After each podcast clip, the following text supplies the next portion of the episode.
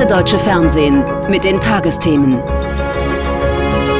Heute im Studio Ingo Zamperoni und Thorsten Schröder. Guten Abend, willkommen zu den Tagesthemen. Schönen guten Abend. Sowohl für Israelis als auch für Palästinenser war nicht ganz unwichtig, was vergangene Nacht der US-Senat in Washington nach monatelangem Ringen dann doch noch beschlossen hat. Ein 95 Milliarden Dollar schweres Hilfspaket. Darin unter anderem eben auch Gelder für Israel und humanitäre Hilfe für den Gazastreifen. Und dorthin werden wir noch später im Laufe der Sendung blicken. Doch der größte Teil dieser Gelder ist für eine andere Region vorgesehen. 60 Milliarden Dollar soll die Ukraine bekommen, vor allem in Form von Militärgütern, worauf besonders die Soldaten an der Front händeringend warten. Denn Russland scheint seine Angriffe zu intensivieren. Noch fehlt die Zustimmung auch der anderen Parlamentskammer in den USA, des Repräsentantenhauses. Doch dieser erste Schritt ist durch die überraschende Wendung im Senat gemacht. Aus Washington, Torben Burgers.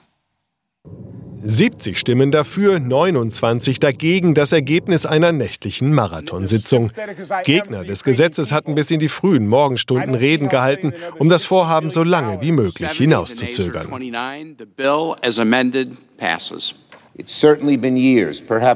Es ist Jahre, wenn nicht Jahrzehnte her, dass der Senat ein Gesetz verabschiedet hat, das sich so stark auswirkt. Auf unsere nationale Sicherheit, auf die Sicherheit unserer Verbündeten und auf die Sicherheit der westlichen Demokratie. Der Gesetzentwurf sieht US-Auslandshilfen in Höhe von 95 Milliarden Dollar vor. 60 Milliarden sollen an die Ukraine gehen, 14 Milliarden an Israel und knapp 5 Milliarden an wichtige Partner im Indopazifik. Zu den sonstigen Ausgaben zählt unter anderem humanitäre Hilfe für den Gazastreifen. Geld für die Sicherung der Grenze zu Mexiko ist in dem Paket nicht enthalten, anders als in einer früheren Fassung. Die hatte unter anderem Ex-Präsident Trump abgelehnt, weil er die Lage an der Grenze für seinen Wahlkampf nutzen will. Was jetzt noch fehlt, ist die Zustimmung der zweiten Kammer im US-Kongress, das republikanisch geführte Repräsentantenhaus. Dessen Vorsitzender lehnte die neuen Auslandshilfen jedoch schon vor der Abstimmung im Senat ab. Da der Senat keine einzige Änderung an der Grenzpolitik vorgenommen hat, muss das Haus in diesen wichtigen Fragen weiterhin seinen eigenen Willen durchsetzen. Amerika hat etwas Besseres verdient als den Status quo des Senats. Eindringlich ruft US-Präsident Biden am Mittag das Repräsentantenhaus auf, den Entwurf zügig zu verabschieden. Amerika kann man vertrauen. Auf Amerika kann man sich verlassen. Amerika steht für die Freiheit ein. Wir beugen uns niemandem und schon gar nicht Wladimir Putin. Wann das Haus über das Gesetz abstimmt, ist unklar. Möglicherweise erst in einigen Wochen oder gar Monaten. Und dazu jetzt Kerstin Klein in Washington vor dem Kongress. Kerstin, könnte es denn aber auch im Repräsentantenhaus doch noch so eine überraschende Wendung wie jetzt im Senat geben, damit dieses Hilfsgelderpaket endgültig grünes Licht bekommt? Ausgeschlossen ist es nicht, aber der, das Repräsentantenhaus ist doch die deutlich schwierigere Hürde. Nicht nur, weil die Republikaner dort noch skeptischer sind, sondern weil eben äh, die Republikaner auch den Speaker stellen, also den Vorsitzenden. Und der entscheidet eben darüber, welches Gesetzespaket überhaupt zur Abstimmung gestellt wird. Und bei diesem Auslandspaket hat er eben schon mehrfach klar gesagt, das wird er nicht zur Abstimmung stellen. Dann gäbe es möglicherweise noch einen Schachzug, äh, um den Speaker zu umgehen und das Gesetz doch zur Abstimmung zu stellen. Dafür bräuchte man aber eine Mehrheit der Abgeordneten Abgeordneten, also auch Abgeordnete aus beiden Parteien. Und dieser Schachzug, der ist in den letzten 30 Jahren genau zweimal erfolgreich gewesen. Daran sieht man, wie wahnsinnig schwierig und wie unwahrscheinlich das Ganze dann vermutlich ist. Aber unabhängig davon, was in dem Gebäude hinter dir so passiert in den kommenden Wochen, Präsident Biden hält an der Unterstützung für die Ukraine fest. Wenn das dann doch im Kongress scheitert, welche Möglichkeiten blieben ihm denn dann noch für die Ukraine-Hilfe? Also das Weiße Haus sagt immer, man redet nicht über einen Plan B, aber Experten sagen, da gäbe es natürlich Möglichkeiten. So könnte der Präsident zum Beispiel einseitig sogenanntes überschüssiges Militärmaterial freigeben. Oder was auch überlegt wird, ist, Gelder der russischen Zentralbank, die im Ausland lagern, zu beschlagnahmen und davon Munition zu, zu kaufen. Aber klar ist auch, nichts von all diesen möglichen Alternativplänen würde auch nur im Ansatz an die rund 60 Milliarden US-Dollar ankommen, die Joe Biden eben vom Kongress hier gerade fordert. Kerstin, vielen Dank für die Informationen nach Washington. Noch verhandeln sie im benachbarten Ägypten, noch ist eine Feuerpause im Gegenzug für eine Freilassung weiterer Geiseln nicht vom Tisch. Doch rechnen müssen die Menschen im Süden des Gazastreifens damit, dass Israel die Bodenoffensive gegen die Terrororganisation Hamas rund um die Grenzstadt Rafah ausweitet. Dabei waren mehr als eine Million Palästinenser schon aus dem Norden des Streifens dorthin geflohen, um sich in Sicherheit zu bringen, nachdem die israelische Armee sie dazu aufgefordert hatte. Sie leben seitdem in Zelten in völlig überfüllten Lagern. Und nun, wo sollten sie jetzt hin? Ägypten hält die Grenze dicht, weite Teile des Gazastreifens sind nach mehr als vier Monaten Krieg völlig zerstört. Über die aktuelle Situation in Gaza und auch in Israel berichtet Nathalie Amiri. Die Menschen im Kibbutz Beri waren immer für Frieden mit den Palästinensern. Doch seit dem Terrorangriff der Hamas am 7. Oktober, bei dem allein hier in Beri mehr als 100 Menschen ermordet wurden, ist die Hoffnung auf Frieden geschwunden. Wir sind hier in Beri, einem Kibbutz. Die Menschen hier haben sich so viele Jahre für Frieden eingesetzt. Sehen Sie, was ihnen passiert ist. Sie haben sie ermordet. Sie haben sie vergewaltigt. Die Hamas.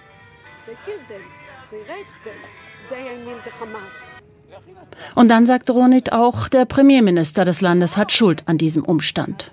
Ihre Kritik am Premierminister teilen täglich mehr. Laut neuester israelischer Umfragen sind 71 Prozent der Bevölkerung für Neuwahlen. Neuwahlen könnten für Netanyahu sein politisches Aus bedeuten. Schon die jetzige Koalition kam nur sehr schwer zustande. Bei vielen hat Netanyahu Vertrauen verspielt. Deshalb hält Netanyahu auch an seinen aktuellen, teils rechtsextremen Partnern fest, um jeden Preis.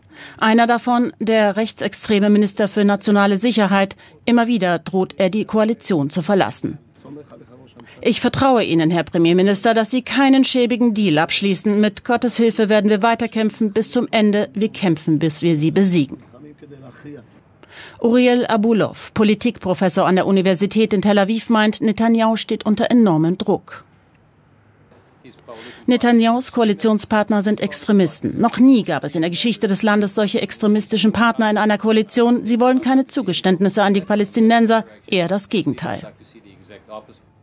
Druck kommt nun auch aus Ägypten, sollte es eine Bodenoffensive des israelischen Militärs in Rafah geben und Flüchtlinge nach Ägypten drängen. Im Moment ist Netanyahu unter Druck, sowohl von den USA als auch von seinen regionalen Partnern wie Ägypten. Sie drohen, den Friedensvertrag mit Israel zu annullieren. Das würde ein Erdbeben für die Region bedeuten in Bezug auf die Stabilität.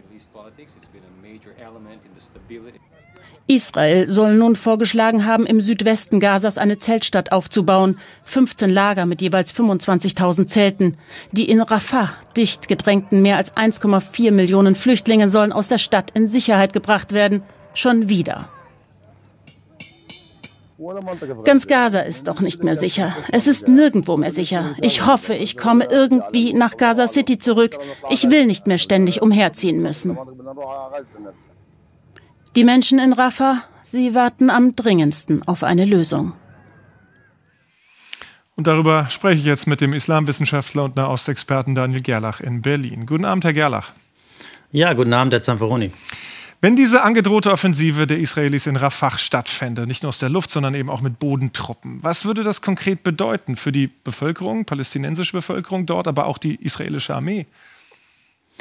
Also wenn tatsächlich die israelische Armee mit den gleichen Methoden und mit der gleichen Intensität dort vorgehen würde, wie zuvor in Gaza und in Khan Yunis und Rafah wäre ja sozusagen das Endgame dieses Krieges, dann würde das wahrscheinlich nochmal so viele Tote auf palästinensischer Seite bedeuten und eine humanitäre Katastrophe. Das haben internationale Organisationen durchgespielt und warnen davor. Ähm, die Idee mit dieser Zellstadt, die halte ich eigentlich für einen Alibi-Vorschlag. Ähm, man kann die Menschen ja nicht wie Spielfiguren einfach äh, hunderttausendfach von einer Ecke in die andere schieben. Und äh, das ist natürlich ein sehr, sehr großes Problem. Ich glaube aber auch, dass die israelischen Streitkräfte das wissen. Und Netanyahu hat bisher vieles von dem wahrgemacht, was er angekündigt hat. Und über den Druck, unter dem er steht, äh, hat ihre Korrespondentin ja auch gerade berichtet. Allerdings habe ich schon den Eindruck, dass es hier gewisse Widersprüche gibt und etwas auch darauf hindeutet, dass dieser Druck und diese Androhung, eine Bodenoffensive zu starten, auch ein taktisches Manöver sein könnte. Denn die israelischen Streitkräfte wurden äh, etwas zurückgezogen, es wurden Reservisten wieder entlassen und äh, man hat nicht den Eindruck, dass die israelischen Streitkräfte unmittelbar dabei sind, diese Bodenoffensive jetzt vorzubereiten. Dennoch bleibt es ein mögliches Szenario. Spielen wir es mal kurz durch. Wenn diese Lage tatsächlich ja. eskalieren würde, könnten ja viele Palästinenser dann versuchen, vor den Kampfhandlungen nach Ägypten zu fliehen. Und wir haben es gerade gehört, aus Ägypten gibt es Warnungen, dass den Frieden mit Israel, dass das Ganze gefährden könnte. Wie schätzen Sie das ein? Ich glaube, das muss man tatsächlich erklären. Ägypten hat seit 1979 einen Friedensvertrag mit Israel und da gibt es Zusatzprotokolle, die beschreiben Truppenaktivitäten, regulieren Truppenaktivitäten in der Grenzregion. Und eine Truppenkonzentration von dieser Intensität in Rafah würde von den Ägyptern als Verletzung ähm, als eklatanten Verstoß gegen den Friedensvertrag betrachtet und auch als Destabilisierung der Grenze. Äh, die beiden Staaten haben sich gegenseitig zugesichert, dass sie weder direkt noch indirekt versuchen werden, die Grenzen äh, und die Sicherheit des jeweiligen Nachbarlands zu gefährden. Und so wurde das von der ägyptischen Seite aufgefasst. Auch deswegen haben die Ägypter natürlich ein großes Interesse daran, hier äh, verhandeln tätig zu werden. Und deswegen haben wir ja auch diese Gespräche in Kairo, die äh, äh, zumindest heute stattgefunden haben, über das Schicksal äh, der Geiseln. Denn davon hängt natürlich auch ab, mit welcher Intensität Intensität die Israelis da in Rafah vorgehen werden und ob sie diese Bodenkampagne jetzt beginnen. Ein Player in der Region, der auch mitverhandelt, das sind die USA. US-Präsident Biden warnt Israel vor einer Bodenoffensive auch in Rafah und wirbt für diese Feuerpause. Wie viel Gewicht hat das Wort des amerikanischen Präsidenten in Israel aber überhaupt noch? Das Wort hätte viel Gewicht, wenn es eben auch Konsequenzen androhen könnte. Aber das scheint äh, Biden ja nicht tun zu wollen. Also hat in den letzten Tagen gab es ja verschiedene Leaks, die wieder mal dokumentiert haben, wie sehr Biden und Netanyahu sich gegenseitig äh, ablehnen und äh, in herzlicher Verachtung verbunden sind. Aber ähm, er hat eben auch den Kongress im Nacken, er hat die Republikaner im Nacken, er hat auch verschiedene Geldgeber für seine Wahlkampagne. Und das ist das große Problem ist für ihn, dass er offensichtlich nicht bereit ist, entsprechend auch Netanyahu Druck auszuüben. Und das bedeutet bedeutet dann am Ende auch, dass sein Wort nicht so viel Gewicht hat. Sein Außenminister reist durch die Region und kämpft sich ab, aber äh, wirkliche Erfolge scheint das derzeit nicht zu zeitigen. Und wie sieht es dann mit dem Einfluss von Deutschland aus? Ich meine, auch die deutsche Außenministerin reist äh, erneut wieder, Annalena Baerbock, zum fünften Mal bereits seit Beginn des Krieges nach Israel. Wie sehen Sie das? Also ich kann da ähm, außer dem äh, Bedürfnis teilzunehmen und dabei zu sein, eine wirkliche Strategie nicht erkennen. Und äh, das ist auch ein großes Problem. Ich glaube, Frau Baerbock navigiert hier in sehr schwierigen Gewässern. Ähm, Deutschland hat versucht, auf der einen Seite sich als Wahrer von Recht und Ordnung, der internationalen Ordnung zu gerieren, auf der anderen Seite alles versucht, den Israelis freie Hand zu geben, diesen Krieg so zu führen, wie sie es für, für strategisch und taktisch äh, nötig erachten. Und mit dieser Doppelstrategie ist Deutschland gescheitert. Das Ganze geht auch einher mit einem ziemlichen Vertrauensverlust in die die deutsche Außenpolitik, auch in die Qualität der deutschen Außenpolitik. Man hat nicht den Eindruck, dass es in der deutschen Außenpolitik auch im Bundestag wirklich äh, Akteure gibt, die sich ernsthaft mit der Krise in Gaza beschäftigen. Die Experten schauen auf die Ukraine und äh, viele versuchen sich innenpolitisch zu profilieren. Und ich glaube, das spürt man im Ausland in großen Teilen der Welt und das führt auch zu einem großen Vertrauensverlust und auch zu einem Reputationsschaden für die deutsche Politik. Und vor diesem Hintergrund ist es nicht einfach, hier außenpolitisch Boden gut zu machen. Sehen Sie denn dann im Moment überhaupt eine reale politische Perspektive für Israel und die Palästinensergebiete? Ich sehe schon äh, Szenarien, die möglich sind. Ich glaube, das Ganze hängt nicht, es sind keine technischen Probleme, sondern es sind tatsächlich Fragen des politischen Willens. Ich glaube auch, man muss das Thema Gaza und das Thema Zwei-Staaten-Lösung, also die große Perspektive zwar verbunden betrachten, aber man sollte jetzt nicht versuchen, den den ersten Schritt, nämlich Gaza, zu überspringen und äh, die große Zwei-Staaten-Lösung, den großen Wurf zu fordern, denn das wird nicht passieren. Jetzt muss es darum gehen, Menschenleben in Gaza zu retten, die Geiseln in Gaza zu retten und die Situation in Gaza unmittelbar zu stabilisieren. Nur dann kann man überhaupt die regionalen Akteure an einen Tisch bringen und dann kann man auch der israelischen Seite eine Perspektive geben, denn die Regierung Netanyahu wird vielleicht nicht ewig währen und auch danach wird es Akteure geben, die an einem, ein Interesse daran haben, dass Israel in Sicherheit lebt. Und das haben wir ja die letzten Monate gesehen, geht mit diesen Nachbarn, mit dieser Hamas, aber auch mit dieser israelischen Regierung offensichtlich nicht. Herr Gerlach, vielen Dank für Ihre Einschätzungen nach Berlin. Danke Ihnen. Hass im Internet. Das gibt es im Prinzip seit Erfindung des World Wide Web und dass gerade auf sozialen Netzwerken oft das genaue Gegenteil von sozial stattfindet, das ist nun auch nichts Neues. Neu ist allerdings die Erkenntnis, welche Dimension das mittlerweile angenommen hat. Laut einer Studie, die Familienministerin Lisa Paus heute mit vorgestellt hat, fühlen sich 30 Prozent der Befragten, Jugendliche zwischen 16 und 24 Jahren, von Hass im Internet betroffen.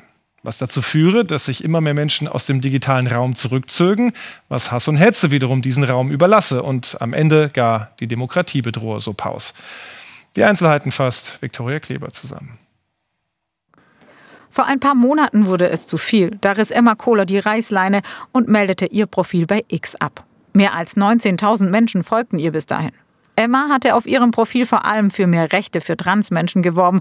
Zunächst kamen Beschimpfungen, dann Bedrohungen.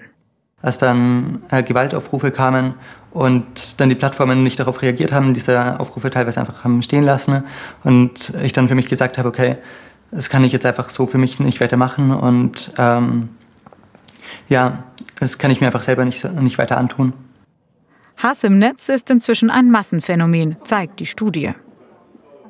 Hass im Netz kann jeden treffen, aber manche trifft es sicher. Und das sind vor allen Dingen ähm, marginalisierte Gruppen, also das sind Menschen mit sichtbarem Migrationshintergrund, das sind vor allen Dingen Frauen, auch vor allen Dingen junge Frauen, die sehr, sehr sexualisiert angegangen werden. Das sind Menschen aus der LGBTIQ-Community. Und bei dem Hass, den Menschen beobachten, der trifft vor allen Dingen PolitikerInnen, JournalistInnen, AktivistInnen, also Menschen, die sich für diese Demokratie einsetzen. Hass, aber auch Desinformationen kämen dabei gehäuft von Rechtspopulisten und Rechtsextremen. Sie mobilisieren massiv im Netz, beobachtet auch der Bundesverfassungsschutz.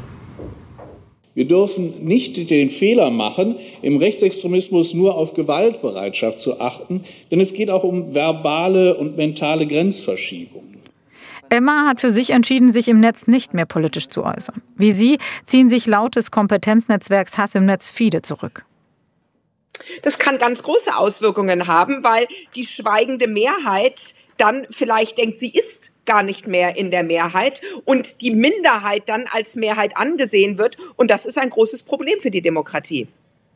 In Medienkompetenz und politische Bildung müsse massiv investiert werden, so fordert es das Kompetenznetzwerk. Und die Politik müsse die Internetplattformen stärker in die Verantwortung nehmen. Ja, sagt die Bundesfamilienministerin und verweist auf neue EU-Regeln. Inzwischen gibt es eine neue gesetzliche Grundlage in ganz Europa mit dem Digital Services Act. Wir sind gerade dabei, die entsprechenden Aufsichtsbehörden auch aufzubauen. Kritiker zweifeln allerdings daran, ob die Internetplattformen auch wirklich ausreichend kooperieren. Emma Kohler hofft darauf und auch, dass es für Betroffene wie sie mehr Unterstützung und Hilfsangebote gibt. Und weitere Nachrichten des Tages, Thorsten, jetzt mit dir. Die Bundesregierung will energischer als bisher gegen Rechtsextremismus vorgehen. Bundesinnenministerin Faeser stellte eine Liste mit 13 Maßnahmen vor. So sollen künftig Konten rechtsextremer Netzwerke leichter gesperrt werden können. Außerdem sieht eine Reform des Disziplinarrechts vor, dass Extremisten schneller aus dem öffentlichen Dienst entfernt werden können. Strengere Regeln zum Waffenbesitz sind zwar schon geplant, aber in der Ampelkoalition noch umstritten. Dresden hat am Abend an die Bombardierung der Stadt vor 79 Jahren erinnert. Damals waren bis zu 25.000 Menschen bei Luftangriffen der Alliierten umgekommen. Weite Teile der Stadt wurden zerstört. Im Zentrum des Gedenkens stand das Wiedererstarken des Rechtsextremismus. Tausende bildeten eine Menschenkette um die Innenstadt. Rund fünf Monate nach der Farbattacke auf das Brandenburger Tor klagt die Berliner Verwaltung die Reinigungskosten von der Klimagruppe Letzte Generation ein. Sie fordert 142.000 Euro mit einer Zivilklage gegen 13 Personen. Daneben laufen strafrechtliche Ermittlungen, unter anderem wegen Sachbeschädigung. Die Gruppe hatte das Brandenburger Tor mit orangener Farbe beschmiert. Die Reinigung war komplizierter als erwartet, weil die Farbe tief in den Sandstein eingedrungen war.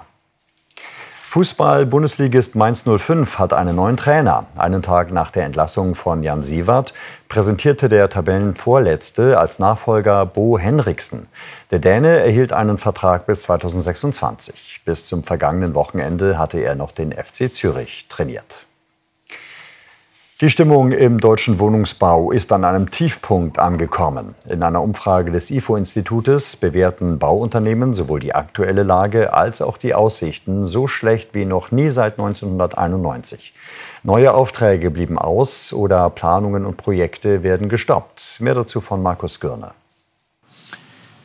Es fehlt an Geld, an Vertrauen und auch an Aufträgen von öffentlicher Seite. Denn die Regierung wollte mal 400.000 Wohnungen pro Jahr bauen.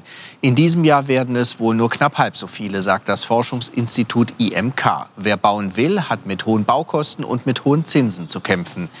Hoffnung legt die Bauwirtschaft vor allem in die Europäische Notenbank. Denn die EZB könnte angesichts sinkender Inflation den Leitzins in diesem Jahr senken. Damit würden dann Finanzierungen günstiger und vor allem attraktiver werden. Sinkende Zinsen wären zwar keine Sonderkonjunktur, aber ein hilfreicher Impuls. Die Notenbanker aber haben diese Hoffnungen bisher vor allem zu dämpfen versucht. Die Stabilität des Geldes ist die höchste und wichtigste Aufgabe der EZB.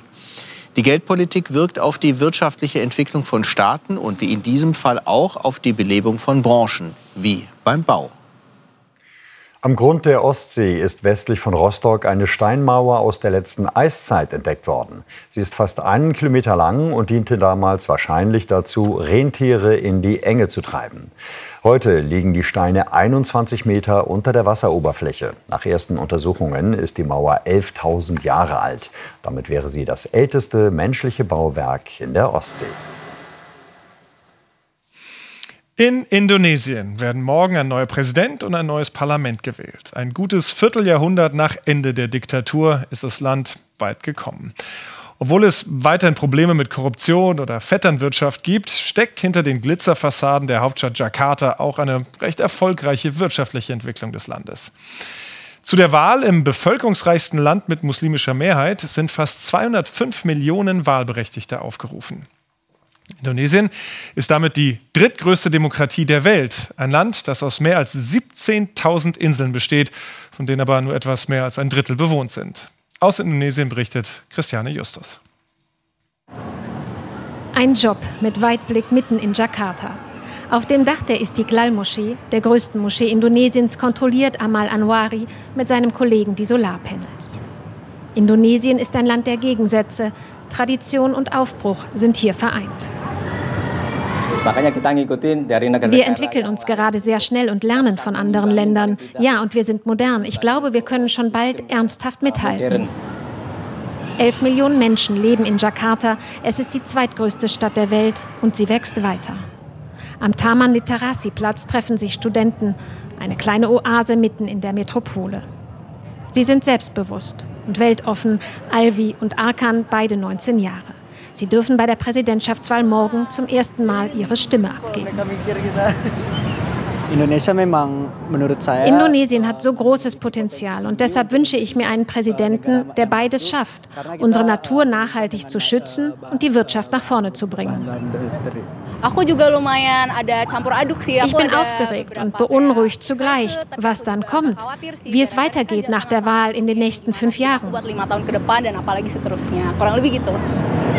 Sie diskutieren über Umweltschutz, Jobs und Chancengleichheit. Groß geworden in der Aufbruchsstimmung mit Präsident Joko Widodo, der nach zwei Amtszeiten nun nicht mehr antreten darf.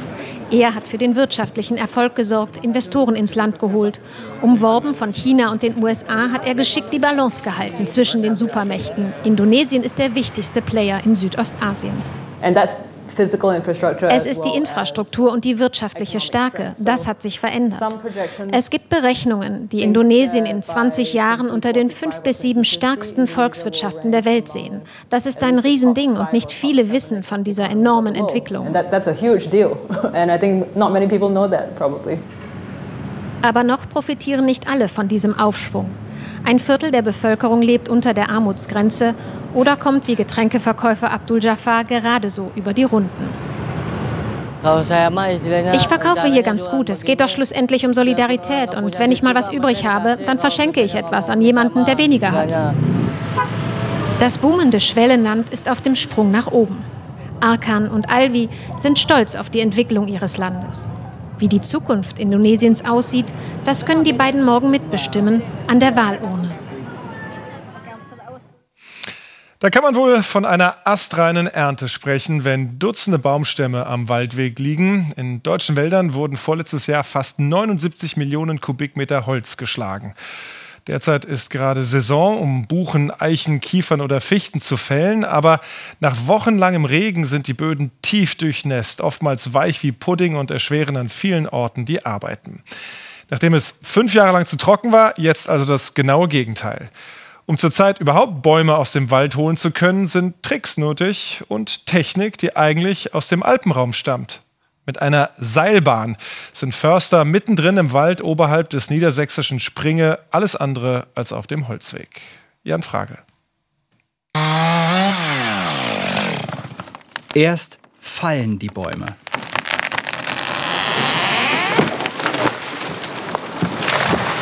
Dann schweben sie tonnenschwer und doch wirken sie fast leicht am Haken der Seilbahn. Lasse Eichner ist Revierleiter im Forstamt Saupark bei den niedersächsischen Landesforsten. Er hat entschieden, welche Bäume geschlagen werden. Da kommt eine zielstarke Buche hinter uns her. Äh, die haben wir ausgezeichnet. Die stand äh, in einem sogenannten Femel. Die ist jetzt weggekommen, damit die Naturverjüngung darunter mehr Licht bekommt und besser wachsen kann. Zielstark, das sind die Bäume nach etwa 120 Jahren und damit erntereif. Um die 60 Stück sollen heute auf diese Weise geschlagen werden. Oben am Forstweg kommen die Baumstämme an, bei Seilkranunternehmer Thomas Kasswurm. Die Arbeit mit der Anlage ist Teamarbeit. Kommuniziert wird per Funk. Und jetzt klemmen wir die Katze oben fest. Und jetzt kann er rausgehen, eigentlich endlos, aber bis zu 50 Meter. Oder also 50 Meter links und rechts der Seilbahntrasse ziehen wir ran. Zum Beispiel jetzt ziehen wir eben äh, den seitlich raus. Denn sobald er unten soll ziehen, dann muss man ziehen. Die Arbeit mit der Seilbahn auch ein Knochenjob. Und doppelt so teuer, als wenn wie sonst mit fahrenden Forstmaschinen gearbeitet wird. Aber dennoch nötig. Der Grund? Die außergewöhnlichen Regenmengen im vergangenen Jahr. 40 Prozent mehr als im Schnitt der letzten Jahrzehnte. Eigentlich müsste sich doch die Forst, hoppala, ja. die Forst freuen, wenn es viel regnet. Aber das führt hier zu mächtigen Herausforderungen. Wir sind hier an einem ziemlich steilen Hang. Äh, das Gehen alleine fällt schon schwer. Ähm, durch die Nässe ist der Boden komplett durchweicht. Wie tief? Ähm, ja, bis alle Bodenschichten sind im Grunde genommen durchweicht. Also, ne? also genau, Pampe. richtig komplett durchweicht, richtige Pampe. Eine Befahrung ist hier überhaupt nicht zu denken. Einfach weil wir die Maschine bis zur Achse oder bis zum Bodenblech im Boden vergraben oder eingraben würden. Ähm, ja, deswegen benutzen wir die Seilkrananlage. Fahrende Maschinen würden die Bodenstrukturen für Jahrzehnte schädigen. Das sagt Felix Heidkamp. Er hat das untersucht. Wenn da die Einwirkung sehr groß ist über diesen feuchten Bedingungen, äh, werden letztendlich sozusagen die Adern des Bodens, also die Poren nennen wir das, äh, verschmiert. Und ja, es geht kein Wasser in den Boden mehr rein und es kommt auch nur noch sehr schwer Wasser wieder heraus. Ein gesunder Boden ist aber die Grundlage für einen gesunden Wald, gerade wenn der Klimawandel voranschreitet. Wenn man da 100 Liter auf einen Quadratmeter gespeichert hat, wovon die Bäume dann zehren können im Sommer, äh, ist das ein Vorrat, der ist wichtig. Aber natürlich auch ähm, ja, Hochwasserspitzen werden zum Beispiel abgefangen. Also es schützt auch unsere Siedlungen. Ähm, insofern ist es enorm wichtig, den Boden schonend äh, zu behandeln. Darum stehen nicht nur hier, sondern auch in anderen Forstämtern in Niedersachsen zurzeit die meisten fahrenden Forstmaschinen still. Und auch der hier soll mit dem Seilkran geschont werden, der natürliche Nachwuchs. Der Greifbagger bleibt daher auf dem Forstweg. Die Forstarbeit mit der Seilkrananlage hat Vorteile. Wäre sie daher eine Idee für die Zukunft? Das ist auf alle Fälle was für die Zukunft aber auf dafür geeigneten Standorten und Standortverhältnissen auf gar keinen Fall überall, weil dafür ist es einfach viel zu teuer und auch in Teilen einfach unsinnig, weil auf Standorten, wo ich gut fahren kann, wäre die Seilbahn einfach die absolut falsche Wahl. Wenn es sein muss, wird die Seilkrananlage wieder ins Revier von Lasse Eichner kommen und die Bäume schweben lassen. Er sagt, er möchte den nachfolgenden Förstergenerationen gesunden Wald und gesunden Boden hinterlassen. Dieser Saal war von Anfang an fürs Spielen da. Überhaupt das ganze Haus, die Elbphilharmonie in Hamburg, eine Stätte des besonderen Klangs sein sollte. Jedoch nicht nur für Kompositionen klassischer Musik in Dur oder Moll. Seit Eröffnung gibt es immer wieder Konzerte jenseits von Cello und Oboe. Jetzt gab es ein besonderes Event, bei dem ein klassisches Orchester zwar mit, aber nicht die erste Geige spielte. Quasi als Begleitband zum Spielen und zwar zum Videospielen live auf der Bühne. Eine Kombi aus Game und Musik, die für viele eine besondere Note sein dürfte. Tim Diedrichs.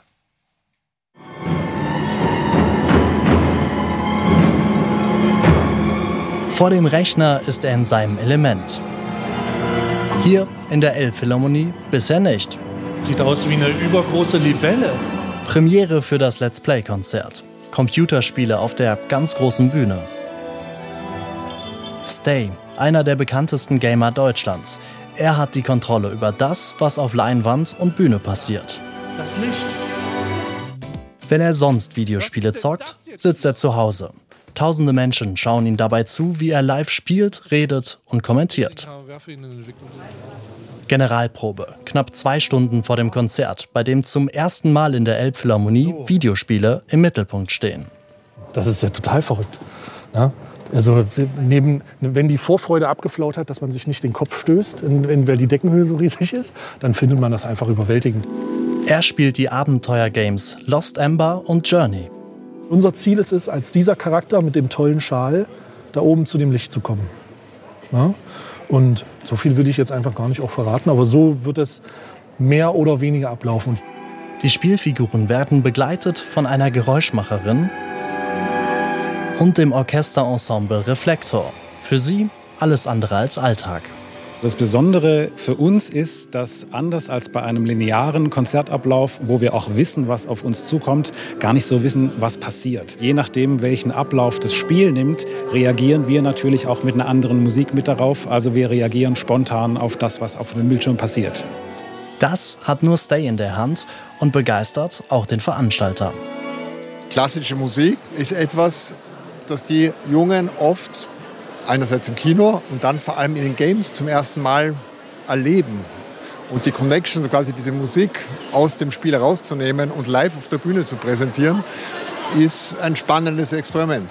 Und das kommt scheinbar richtig gut an. Im Livestream am Abend waren mehr als 17.000 Zuschauer gleichzeitig dabei und rund 6.000 waren bei den drei Konzerten im Saal. Alle ausverkauft. Ich fand das Konzept an sich richtig, richtig cool, vor allem für Menschen, die halt so into Gaming sind. Ich persönlich bin nicht so krass into Gaming, aber an sich fand ich die Idee super cool und super spannend. Wir wollten schon immer, dass die Kinder äh, eben sich auch mal äh, klassische Musik anschauen und das war natürlich in der Verbindung optimal. So haben wir sie da gelockt. Die Abenteuer aus Spielewelten, mitten in der Elbphilharmonie. Am Ende des Konzerts hat es Stay mit seiner Spielfigur auch ins Licht geschafft.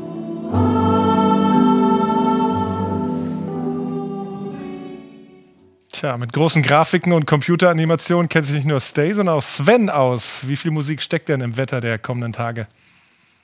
Wow, also da ist ja in diese Überleitung richtig Hirnschmalz gegangen. Die hat mir gefallen. ja, und ähm, tatsächlich, da ist einiges los. Tiefdruckgebiete kommen und gehen und immer wieder kommt Nässe über uns gezogen und gleichzeitig warme Luft. Und noch ein Thema, was ich gleich mal aufmache, was auch dazu kommt. Kurz der Blick auf die Isobarenkarte. Mehrere Tiefs hier über dem Atlantik. Diese erste Warmfront wird uns morgen bereits überquert haben und dahinter kommt dann eben diese wärmere Luft. Man sieht das hier auch an der rötlichen Einfärbung von der Iberischen Halbinsel und Frankreich in unsere Richtung gezogen. Und wenn wir den 15-Tage-Trend heute mal für Dresden anschauen, dann sieht man, wie die Temperaturen hier klettern bis zum Freitag auf durchaus 14, 15, vielleicht 16 Grad. Einiger Orten dann in Deutschland in der Osthälfte sogar auf 17 und dann schwingen wir uns hier hinter diesem Temperaturberg langsam wieder ab. Winterkälte ist allerdings weiter nicht in Sicht. Und das hier, das ist unsere Wettervorschau. Und man sieht, hier drehen sich die Tiefs vom Atlantik, kommen sie zu uns. Deswegen wird es im Moment auch nicht kalt. Feuchtwarme Meeresluft ist das oder feucht milde Meeresluft. Immer wieder Regen. Und jetzt machen wir da noch einen Pfeil drauf. Denn die Luft, die angezapft wird, die kommt dann hier in den nächsten Tagen, vor allem Richtung Freitag, auch aus der Sahara. Und das bedeutet, da kann dann wieder mal Sahara-Staub in der Luft sein. Wir gucken auf die Wetterentwicklung. Derzeit ist die Front im äh, Westen bereits in der Ankunft. Das heißt, die ersten Regentropfen fallen. Das Ganze bewegt sich dann weiter nach Osten. Ganz im Osten anfangs noch klar, später hier auch immer dichtere Wolken. Morgen dann im Tagesverlauf im Süden die besten Chancen auf Sonnenschein, sonst eher grau mit Tropfen. Die Nachttemperaturen in der Osthälfte, wo es länger klar ist, Niederbayern teils bis minus 2, sonst 0 bis 4, sonst 5 bis 10 Grad plus. Das ist der Effekt der Warmluft. Und dann gibt es Nachmittagstemperaturen von viele von 10 bis 15 Grad. Nordöstlich der Elbe sind es etwas weniger einstellige Werte hier. Dann zwei Tage mit viel Regen im Süden und Osten etwas Sonne und Temperaturen örtlich irgendwo bis 17 Grad. Es ist Februar. Der Frühling ist im Anmarsch offenbar. Sven, vielen Dank für die Aussichten. Soweit die Tagesthemen für heute. Hier im ersten empfängt gleich Sandra Maischberger ihre Gäste zum Talk. Und mit dabei ist heute auch der deutsche Astronaut Matthias Maurer. Wir sind dann morgen Abend wieder für Sie da. Bis dahin. Tschüss. Und bleiben Sie zuversichtlich.